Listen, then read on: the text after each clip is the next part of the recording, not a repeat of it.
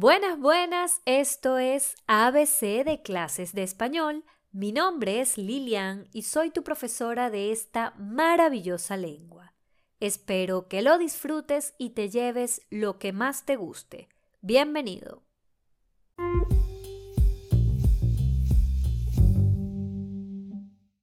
Como dijimos en el episodio anterior, mucho habla de cantidad, por lo que va a aumentar objetos, personas, animales, sensaciones y acciones. Mucha comida, muchos estudiantes, muchas gallinas, mucha felicidad, se divierte mucho. Pero la palabra mucho también la podemos utilizar en otras situaciones que vamos a repasar hoy. Así que comenzamos.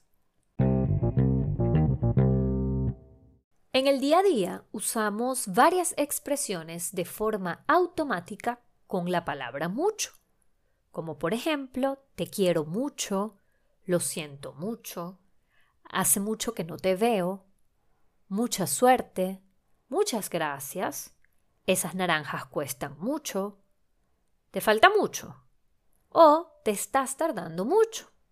Si se fijan, son frases donde mucho está acompañando a sustantivos como por ejemplo mucha suerte o a verbos como te quiero mucho.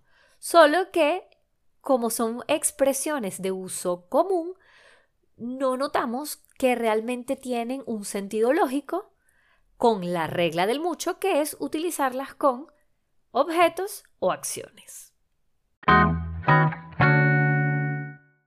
Hay un uso de mucho que también me gustaría aclarar porque lo escucho con mucha frecuencia en personas que están aprendiendo a hablar español. Fíjense una cosa.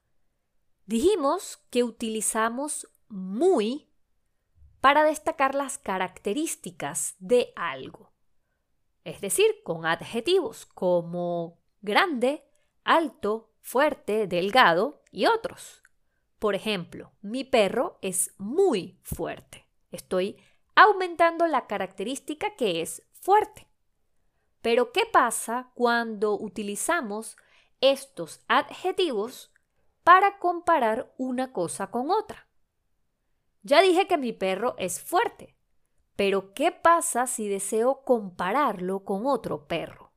Aquí no puedo decir mi perro es muy más fuerte que el de Pablo. Está errado.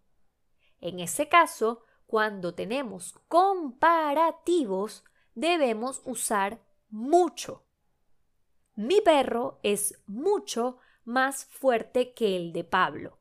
Sí, estamos destacando una característica, pero cuando se compara, cuando utilizamos comparativos, la palabra que se usa no es muy, es mucho. Por ejemplo, en México viven muchas más personas que en Panamá. En Suecia hace mucho más frío que en Colombia. ¿Cuáles son los comparativos con los que vamos a usar mucho? Mejor, peor, mayor, menor, más, menos, antes o después. Les dejo aquí unos ejemplos. Estás mucho mejor que hace un año. El paciente se siente mucho peor que ayer. Daniel parece mucho mayor de lo que es. El precio de ese televisor es mucho menor que el del otro. Diana está mucho más alta que su mamá. En esta playa hay mucha menos gente que en la otra llegó mucho antes de lo esperado, hizo ejercicios mucho después de comer. Si prestan atención, con más y menos, mucho está coincidiendo en género y número con el sustantivo, es decir, con el objeto que estamos comparando. Aparenta mucha más edad de la que tiene. Hay muchos menos vehículos en este estacionamiento. Existen muchas más respuestas de las que crees. El lugar es mucho más feo de lo que imaginé.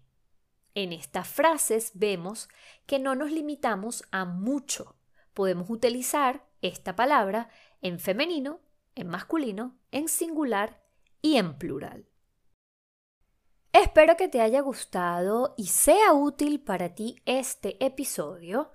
Te recuerdo que en la página de Buy barra ABC de clases les dejé un formulario con ejercicios si deseas comprobar tus conocimientos sobre este tema de muy y mucho. Nos vemos en la próxima. Besitos.